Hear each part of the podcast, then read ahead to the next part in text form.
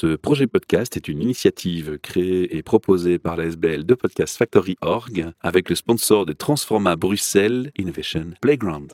Et vous retrouvez tous les épisodes sur le site whatsyourstory.be. You're listening to the Podcast Factory. Bienvenue pour un nouvel épisode HR Meetup, votre podcast sur les passions au travail et les ressources humaines. Et face à moi, j'ai une passionnée qui s'appelle Joyce Loulaba. Bonjour, merci de me recevoir. On s'est rencontrés parce qu'évidemment, tu es membre de ce merveilleux espace de coworking qui nous sponsorise, qui n'est autre que Transforma Bruxelles à Ever. On va commencer par une question classique chez Charmeetup. C'est de ton rêve d'adolescente à ce jour. Qu'est-ce qui s'est passé? Est-ce que tu es aligné avec ce rêve d'adolescent? Est-ce qu'il a guidé le choix de tes études? Oui, merci. C'est vrai que depuis que je suis petite, donc mon grand rêve, ça a toujours été d'apporter mon aide en fait dans le monde aux femmes qui sont dans des situations très difficiles et puis aux enfants. Pourquoi? Parce que j'avais un père qui voyageait énormément. C'était un diplomate, donc ça nous a permis de voyager un peu partout dans le monde, en Amérique latine, Le en rêve. Afrique, aux États-Unis. Et ce qui m'a frappé quand j'ai eu l'âge de 16 ans, on était euh, au Brésil à cette époque-là. Et euh, j'étais choquée en fait par euh, la pauvreté et les enfants de rue que je voyais à Brasilia, puisque c'est là qu'on habitait. Et en fait, j'étais vraiment très attristée de voir tous ces enfants dans la rue. Au Brésil, en fait, il y a énormément des enfants qui sont un peu abandonnés, même si en Afrique, on les voit et qui sont livrés à eux-mêmes. Ce qui m'avait un peu choqué, c'est que ces enfants, pour se nourrir, parce qu'il n'y a pas toujours à manger, c'est qu'ils utilisent de la colle qui sniffe, qui respire en fait pour couper euh, la faim. Et ça, ça m'avait énormément attristée. Et je voyais aussi autour de moi comment, en fait, quand ces enfants s'approchaient des adultes ou des personnes pour demander de l'argent, la manière dont on les chassait, ça m'a beaucoup, beaucoup heurté. Et c'est de là qu'est venu mon désir de me dire qu'un jour, je travaillerai dans des organisations internationales pour aider voilà, les femmes aussi et les enfants, surtout les mamans de ces enfants, parce que si ces enfants étaient dans la rue, c'est que certainement, soit les mamans n'avaient pas les moyens de les nourrir et ils étaient obligés d'aller chercher de l'argent ou à manger à l'extérieur. Donc, d'où les femmes, ma passion pour les femmes énormément, et aussi pour les enfants. Du coup, ça me ramène encore à ma question. Est-ce que ça a guidé le choix d'études spécifiques par rapport à ce rêve? Oui, ça m'a guidée parce que, en fait, quand j'ai terminé donc les études secondaires, directement, je suis rentrée à l'université en relations internationales parce que l'idée, c'était de se dire, bah, je travaillerai dans les organisations internationales. Donc, j'ai fait sciences politiques et relations internationales. Et puis, bah, comme on parle des aides humains, après, j'ai fait un autre euh, master. À cette époque-là, on n'appelait pas ça des masters, mais des licences en ressources humaines. Tu as travaillé en entreprise? En fait, j'ai commencé par travailler d'abord dans la coopération au développement. J'ai travaillé surtout euh, pour des organisations comme la FAO. J'ai travaillé également pour la Banque mondiale. D'ailleurs, j'ai commencé ma vie de bénévole après l'université à la Banque mondiale, donc pendant un an. Et c'est comme ça, en fait, que j'ai trouvé euh, des petits métiers, euh, enfin, je dirais plutôt de la consultance avec la FAO et après avec la coopération suisse. Et là, je travaillais surtout sur les questions du genre et sur les questions égalité homme-femme. Mais sinon, je dirais que j'ai pas eu de carrière vraiment dans les organisations internationales euh, parce qu'après, je me suis tournée beaucoup plus sur la consultance et sur euh, les projets. Donc maintenant, tu es indépendante. Donc oui, après bien des années euh, en Afrique aussi. euh, bon, j'ai grandi ici, mais après, après l'université, je suis partie directement en Afrique. Je suis revenue, j'ai fait des allers-retours. Ici, quand je suis revenue, donc après quelques années en Afrique, là, j'ai travaillé dans une commune et je m'occupais de tout ce qui concernait l'égalité des chances et notamment, il y avait les bandes de rue. Et puis euh, sur toutes les questions relatives à l'insertion socio-professionnelle des migrants sur le marché de l'emploi ici. Donc, qui était vraiment un combat à l'époque, en 2008. Mais qu'il est toujours, parce qu'il y a une Et grande hypocrisie actuellement. toujours, je veux dire, oui, euh, oui, il y a une oui. vague d'immigration pour cause de guerre qu'on accueille les bras ouverts avec beaucoup de gentillesse et je trouve ça Exactement. formidable. Mhm. Mais je dirais que c'est crédible, cohérent et authentique si on accepte alors de garder la même approche enthousiaste pour Pour les monde. Africains qui essayent de passer la mer avec des passeurs et qui Ouais. finalement se noient avec parfois un enfant dans le ventre dans la mer. Exactement. Et là, ça n'émeut personne et Mhm. on ne fait pas le même accueil. Exactement. Donc je dirais que cette euh, immigration choisie est Mhm. un peu malsaine Mhm. et qu'on est dans une grosse hypocrisie actuellement par rapport à ça. Moi, ça me choque énormément. Oui, c'est la politique de deux poids, deux mesures. Et c'est vrai, en fait, pour revenir à cette époque où je travaillais encore à la commune de Saint-Josse, pour dire son nom, donc une commune que j'aime beaucoup d'ailleurs, qui a beaucoup travaillé, c'était encore, euh, vous voyez, on ne voyait pas énormément de personnes issues de l'immigration et notamment les Africains. On ne les voyait pas beaucoup sur le marché de l'emploi. Et même pour les métiers les plus, euh, les plus simples, je préfère dire ce, utiliser le mot simple, voilà, on avait du mal en fait à trouver vraiment des étrangers qui pouvaient occuper en fait euh, des emplois. Maintenant, je vais revenir à ce que je disais juste avant. Je voudrais pas qu'on me comprenne mal. Moi, ce qui me choque ici, c'est qu'on va jusqu'à justifier. Oui, mais vous savez, euh, c'est une guerre ils reçoivent des bombes sur la tête. Mais ce que Mhm. les gens oublient, c'est que les Africains qui essaient de passer La, la, la la mer, Méditerranée, oui. ce qui les guettait, c'est des coups de machette sur la tête, des viols pour les Ouais, femmes et à bien pire. Et Mhm. je crois qu'on peut pas mettre les deux en opposition position dans une balance. La détresse est la même des deux côtés. Je crois qu'il faut oui. recevoir les deux de la même manière. On va revenir à ton parcours. Donc finalement, tu t'es lancée comme indépendante. Oui. J'ai envie de te demander, mais que fais-tu actuellement? C'est vrai qu'après bien des années, je vous avoue que bah, je suis revenue euh, encore euh, en 2017, je suis revenue ici en Europe. hein. donc j'ai passé quelques années en RDC, donc qui est mon pays quand même d'origine. Quand je suis revenue en 2017, vraiment installer les enfants, parce que les enfants grandissaient en RDC, donc euh, voilà, il fallait qu'à un moment les enfants bah, rentrent dans un cursus plutôt universitaire. J'ai eu du mal à trouver du travail. Je trouvais vraiment que la Belgique avait énormément euh, changé en fait, euh, et j'ai eu du mal à trouver du travail. Donc je suis restée quand même quelques années. Malgré ton master, malgré Et tes malgré, diplômes oui, bien sûr, malgré. Et en fait, quand j'allais à Actiris, où je m'étais inscrite pour la recherche d'emploi, j'étais étonnée de voir qu'Actiris me disait, mais avec votre profil, vous allez trouver très vite du travail. Et ben non, je suis restée presque trois ans, je dirais, sans emploi, à chercher du travail, à passer des concours. euh, Il y a à côté de ça, il y a des grandes entreprises qui se plaignent de ne pas trouver des talents. Et paradoxalement, on a quelqu'un comme toi sur le marché de Oui. l'emploi qui stagne. Voilà. Et alors même dans les recherches actives d'emploi, on me disait mais c'est pas possible, euh, mais que vous n'arriviez pas à trouver du travail. Mais non, je trouvais pas du tout du travail. Mais j'avais ce projet à cœur de me dire mais avec tout le background que j'ai eu, avec l'expérience en fait dans les différents pays que j'ai eu, mais je peux transmettre mon savoir, mes expériences et en quoi? Ben, En gestion de projet parce que ben, en Afrique. En tant que consultante, avec l'expérience de la FAO, ben, l'expérience c'était ben, c'était les projets parce que je veux dire les questions du genre c'était par rapport à des projets en Afrique, c'était la gestion de projet et en plus j'avais un certificat, un postgraduate certificate in project management de l'université de Boston qui existait à cette époque ici où j'avais fait des cours et je me disais mais je peux faire ça, je peux faire ça. Et voilà, en fait, j'ai commencé en 2021 à monter ma société avec la passion qui me brûlait euh, vraiment. Mais on de est en dire, pleine euh, pandémie en plus. oui, mais c'était la bonne occasion. Moi, en fait, euh, pendant la pandémie, j'ai pas du tout déprimé. C'était vraiment une période propice. Une J'entendais. opportunité. Voilà, vraiment une opportunité malgré tout ce qu'on entendait à la télévision, on voyait. Moi, je n'étais pas dans la déprime, au contraire, euh, triste pour tout ce qui se passait, mais en me disant c'est l'occasion de rebondir. J'ai commencé à travailler sur ma société petit à petit. C'est comme ça que fin 2021, Éclairage and Fort, donc qui est la société euh, que j'ai fondée. Pourquoi ce nom peut-être? Alors, éclairage, c'est par rapport à la lumière, parce que je voulais pas en fait. C'est le euh, phare du coach qui guide. C'est un oui, peu voilà. ça Éclairage, Ouais, c'est ouais. vraiment, c'est pas des lanternes, etc., mais c'est éclairé. Voilà, c'est guider en fait la lumière. Et fort, c'est pour formation. Formation en quoi? Ben, En gestion de projet. La réponse à ma question finalement, aligné avec ton rêve? Je pense oui, Ouais. parce ouais. que en fait, ça me permet d'aller partout. Donc, éclairage Fort est belge, bien sûr, installé ici. Donc, c'est une société qui est belge, mais qui a une vision vraiment internationale. Et tu parles plusieurs langues en plus. Ben, je parle un peu l'anglais, le néerlandais, pas encore, mais je parle ma langue euh, d'origine. L'anglais, je me débrouille vraiment très bien. Et puis euh, le français, oui. Donc ça, c'est vraiment la langue euh, avec laquelle je travaille à la maison avec les enfants. Et le côté ressources humaines on l'a laissé tomber ou t'es encore fort En fait, ce sont tes premiers publics, si quelque part. Les C'est ton premier humaines, public, bah, c'est eux je- qui ont le premier contact avec toi pour dire bah oui, interviens chez nous. Quand j'ai commencé à faire euh, de la prospection de marché, les personnes qui ont été très vite intéressées plutôt euh, par mes formations, c'était plutôt euh, la coopération développement aussi, ce secteur-là, Soliris International. Bah oui, euh, c'est tout de suite la grande valeur que tu Voilà, peux apporter. Quoi. Et Ouais. puis, j'ai commencé par une formation avec eux. M'ont dit, mais ça serait intéressant que tu puisses former des associations qui travaillent dans la coopération Nord-Sud et qui travaillent un peu comme ça au hasard. C'est vrai qu'ils ont des projets, ils reçoivent des appels à projets, mais ils sont parfois pas toujours au courant de la structuration des projets. Hein. Et tu as une autre force qu'il ne faut pas négliger, c'est que bah, tu as ta formation et ton master et ton bagage euh, intellectuel et culturel, mais tu as une autre force qui est importante à mes yeux, c'est que te- dès la petite enfance, tu as beaucoup voyagé et Oui. te voyager ne te fait pas peur. Non. Pourquoi je t'en parle? Parce que moi, j'entends parfois des organismes ou des gens qui veulent recruter des personnes avec ce type de profil, mais la première contrainte qu'ils ont, Mhm. c'est que les gens ils veulent rester à la maison, pas trop loin de chez eux. Ah non, Voilà. Et là, toi, ta euh, force, c'est ça aussi. C'est que demain, si on te dit, euh, tu vas travailler une mission six mois en Afrique, c'est OK, quoi. Ah oui, en fait, euh, là Voilà. récemment, j'avais eu un appel pour le Togo. Bah, L'Afrique, j'ai tellement vu de pays en Afrique que c'est pas un blocage, au contraire. Je me dis que j'ai tellement voyagé qu'à un moment, il faudrait, il faudrait que je m'arrête. Parce que bah, avec mon père, mon mari, c'est aussi Ouais. un grand voyageur. Donc, euh, voyager, travailler, par exemple, en Afrique du Sud ou travailler à Djibouti, et je l'ai fait, hein, j'ai Ouais. travaillé là.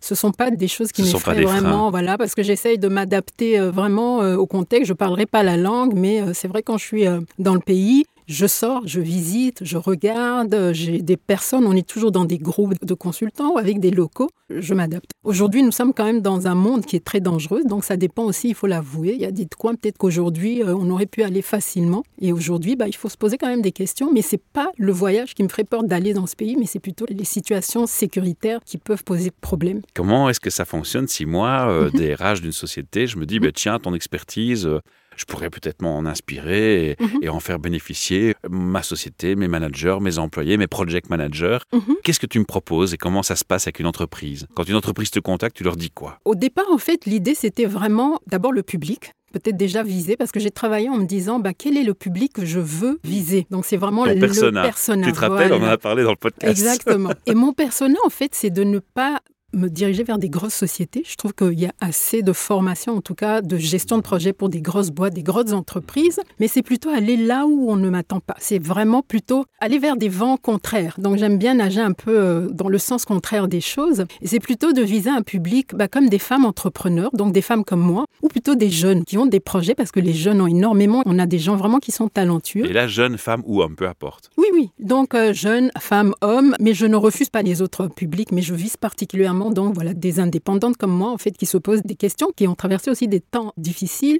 et qui aimeraient bien voilà justement se dire ben voilà moi j'ai une idée, j'ai un projet, pourquoi ne pas faire appel à Joyce qui a connu aussi un peu euh, les mêmes situations que moi. Je veux en fait que mon public se reconnaisse à travers moi. Et alors dans la gestion de projet telle que je la fais, c'est pas aller chercher des techniques ou des process qui soient très complexes, parce que je vous assure que quand je faisais Boston University et j'ai fait aussi project manager à Bruxelles Formation, c'est très compliqué. C'est vraiment de simplifier les choses, les notions de la gestion de projet. Est-ce qu'on peut pas résumer ça en disant que c'est plutôt une recherche de bon sens finalement dans la pratique? Tout à fait, de se dire en fait pourquoi ne pas aller directement dans du pratico-pratique donc et simplifier en fait toutes ces Mais avec notions-là toujours le bon sens. avec le bon sens et aussi en animant la gestion de projet, en rendant ça vivant. Ben, ça peut être à travers des jeux, ça peut être à travers Un mais surtout l'animation. Et c'est comme ça en fait que l'idée d'un podcast est arrivée. Mais mon podcast est un peu particulier. Je voulais y arriver.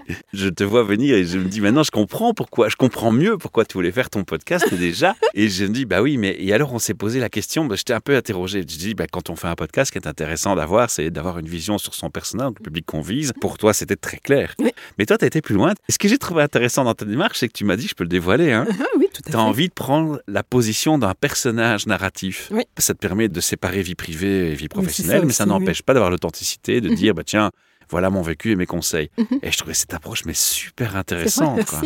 Parce que oui, mais ça, en fait, tu vas raconter une histoire, sauf que l'histoire que tu vas raconter, elle est vraie. Oui, Explique-nous, explique-nous. C'est qui l'histoire? Euh, C'est qui le personnage? Quelle histoire? Je joue le rôle d'un personnage fictif, c'est une femme, mais en fait cette femme ra- rassemble un peu toutes les cultures, donc c'est un personnage femme, donc Qui te féminin ressemble déjà, aussi quelque part. qui me ressemble, qui a beaucoup voyagé et qui est métissée aussi.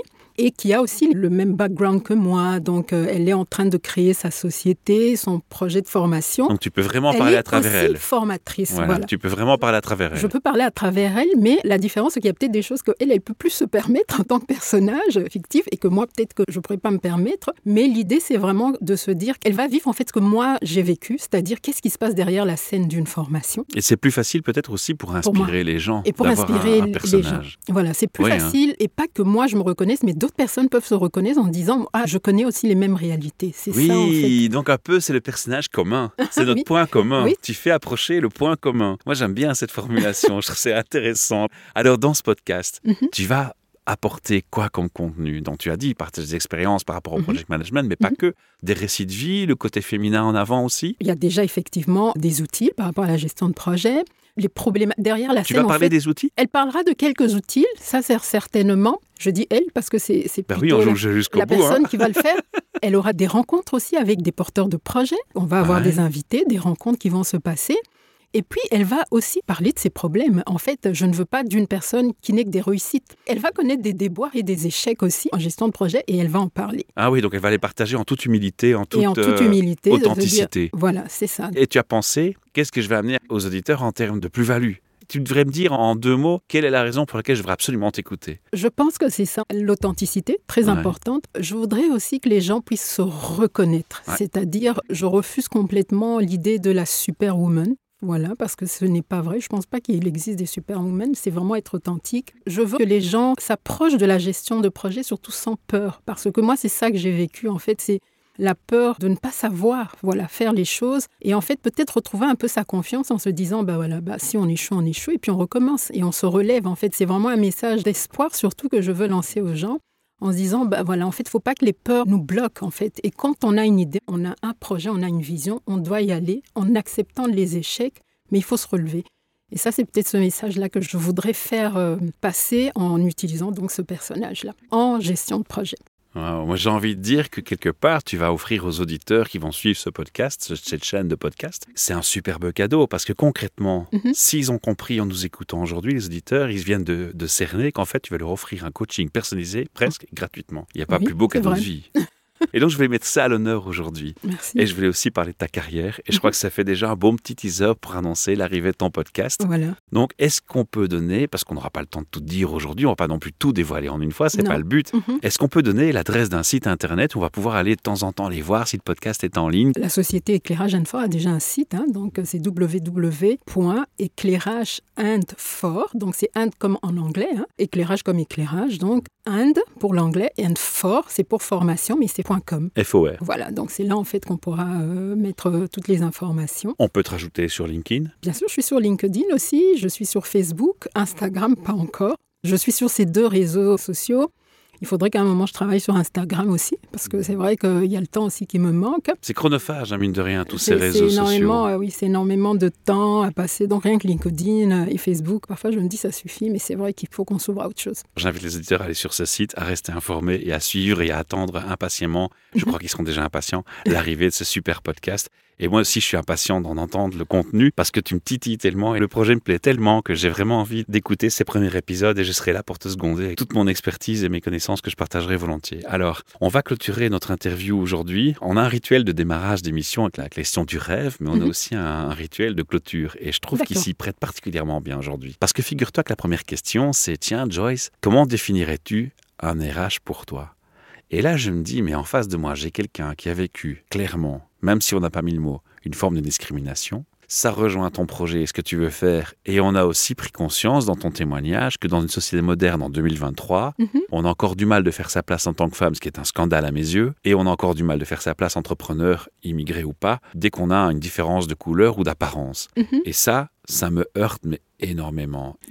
Exactement. Ça change ta vision sur les RH et le monde RH Parce que la question, c'est de les définir, mais finalement, je me dis, ça a dû changer ta vision. Malgré tout, tu restes positif, tu dis, bah voilà, comment tu vois ces RH finalement? C'est vrai qu'on peut avoir de la colère. En fait, dans la vie, on fait toujours un choix. Donc ça, c'est vraiment euh, comme ça que je raisonne. On peut faire le choix de la haine, de la colère. On peut faire le choix du rejet. Les premières personnes que ça blesse, ces, sentiments-là, c'est nous d'abord, en Ah fait, ouais. parce que les autres continuent à vivre leur vie. Et ils s'en tracassent même pas, limite. Et ils n'en tracassent pas. Alors le choix, c'est justement de ne pas vivre dans la colère, l'amertume, d'aller en avant. Et donc ça, ça a toujours été euh, un peu mon slogan. C'est tout simplement, un, ne pas faire aux autres ce qu'on n'aimerait pas qu'on voilà. fasse. Donc c'est vraiment mon, slogan, aussi. mon slogan. On se reconnaît dans nos valeurs. Là.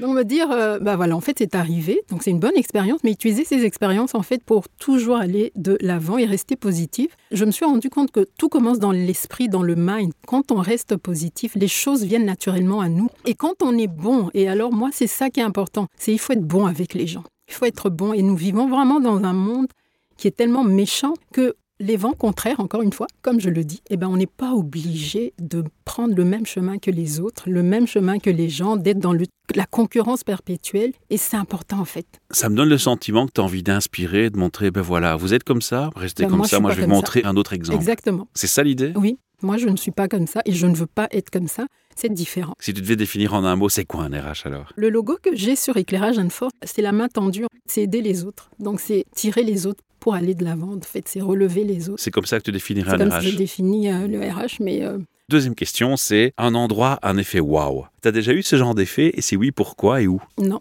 j'ai pas euh, encore. euh, bon, c'est vrai que j'ai fait plus de consultance. Donc ça veut dire qu'on a l'habitude de travailler souvent seul. En fait, on fait notre travail, on s'en va. euh. Oui, mais tu vois aussi les bureaux des entreprises. J'ai pas trouvé un endroit où je vais me dire waouh, ça c'est génial. Je Ouais. n'ai pas trouvé, je veux dire, ni ça, en même. Afrique ni en Belgique. ouais. Et je pense que ça a joué également euh, sur, euh, sur euh, ma décision de me dire ben voilà, en fait, je vais monter euh, éclairage fort. Échanger les choses. Et voilà, en me disant que ben voilà, quand j'aurai une société avec plus de gens, ben j'espère changer les choses effectivement. Qu'est-ce qui donnerait toi un effet waouh? Qu'est-ce qui pourrait te créer un effet wow? Je pense que ce qui est important, c'est la manière dont on accueille les gens. Voilà, ça je pense que c'est très important. Et parfois, en fait, juste un sourire, ça. Ça Surtout fait quand beaucoup, on hein. arrive, euh, voilà, on a un rendez-vous chez un directeur, dans une société ou une association. Rien qu'au niveau de l'entrée, avoir une personne qui nous accueille avec un sourire, je pense que ça détend complètement l'atmosphère et ça détend même la personne qui. Tout souvent, on arrive avec des craintes. La puissance du sourire, je Et dirais même, même le rire au micro s'entend. Ouais. Dernière question pour clôturer ce podcast, Joyce. Tu aurais devant toi tous les DRH de Belgique et du monde entier. Mhm. Et tu pourrais leur passer un message en français qu'ils sont tous capables de comprendre. Tu leur dirais quoi à tous ces directeurs des ressources humaines? Mais je pense que c'est important de recruter les gens pas par rapport à, à des critères statistiques ou par rapport à des normes en fait qui sont déjà établies parce que je pense que les, ça fausse complètement euh, les choses. Je pense qu'il faut donner à tout un chacun la capacité ou la possibilité en tout cas de montrer de quoi ils sont capables. Or, très vite, voilà, cette opportunité-là. Or, très souvent, en fait, on nous met dans des cases. On met des gens et je pense que ça fait qu'il y a énormément de talents qui s'en vont. Je pense qu'il faut aussi arrêter de recruter les gens en n'utilisant que des réseaux, parce que j'entendais quand même, il y a une étude qui montrait que, bah voilà, en Belgique, par exemple, c'est 40% ou 50% de réseaux, et on perd énormément de talents. Donc, je pense qu'il faut changer la manière d'embaucher les personnes, parce que je pense qu'il y a vraiment des gens qui sont talentueux et qui sont au chômage, ça c'est un exemple, et qui sont en train de crever et de mourir, quoi. Très beau message. Il faut vraiment stimuler un peu une réflexion euh, chez tous ces gens qui ont le pouvoir de changer les choses. Exactement. Et j'ai envie de dire aussi, pour revenir à ton combat de départ, euh, Mhm. arrêtons aussi de dire qu'on est pour l'égalité si on n'est pas capable de ça, rémunérer une femme et un homme au même titre, avec les mêmes compétences, au même niveau de budget de salaire. Et là, je refais un petit clin d'œil à notre amie Isabella Lenarduzzi, pour qui j'ai beaucoup d'admiration dans ce qu'elle fait dans son combat. Et je crois que malheureusement, elle a encore beaucoup de travail devant elle. Ah oui. Chers auditeurs, si vous avez envie de remercier Joyce pour son partage, de l'encourager dans son approche de podcast qu'elle va créer pour vous, hein, Mhm. c'est quand même pour vous qu'elle va le faire, eh bien, vous pourriez euh, faire une chose très simple qui ne vous coûte absolument rien, c'est de faire un partage de ce podcast, un commentaire et un like, parce que déjà en le faisant, cette capsule va remonter dans les algorithmes en visibilité, donc ça fera un peu de publicité pour Joyce, Mhm. et je vais dire qu'on va pas refuser cette visibilité. Et alors, il y a encore une chose encore plus belle que vous pouvez faire. Il y a dans le texte de ce podcast un lien qui vous est proposé vers un voicemail. En cliquant sur ce lien, parlez, laissez un message à l'attention de Joyce. Alors, ce message peut être une question, une gratitude, une reconnaissance, une remarque, un commentaire. Mhm. Et je m'engage, moi, de mon côté, dès que je reçois le message, à lui transmettre. Alors, merci de votre euh, attention. Merci d'être fidèle. Abonnez-vous si ce n'est pas encore fait. Et on se retrouve bientôt pour de prochaines aventures, le podcast HR Meetup. Merci. Merci de m'avoir reçu. Merci Joyce.